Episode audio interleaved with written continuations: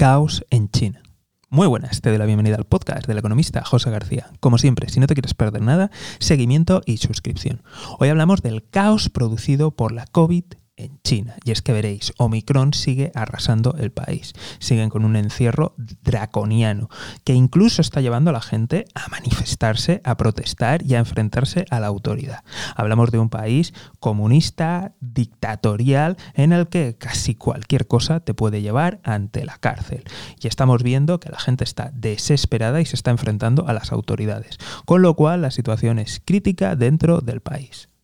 Continúan marcando récords de contagios. Y estos son los reconocidos. La realidad tiene que estar aún mucho más por encima de los datos que están reconociendo.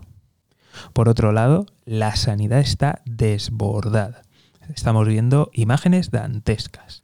Y en el día a día de los ciudadanos hay hambre, hay escasez, porque la gente está encerrada con encierros muy serios y les falta de todo. Estamos viendo en redes sociales imágenes, en fin, espeluznantes de gente desesperada. Y la pregunta es, ¿hasta cuándo va a durar esto?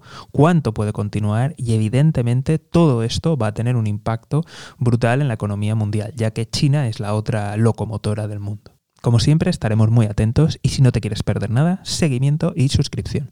Nos vemos aquí en el podcast del economista José García. Un saludo y toda la suerte del mundo.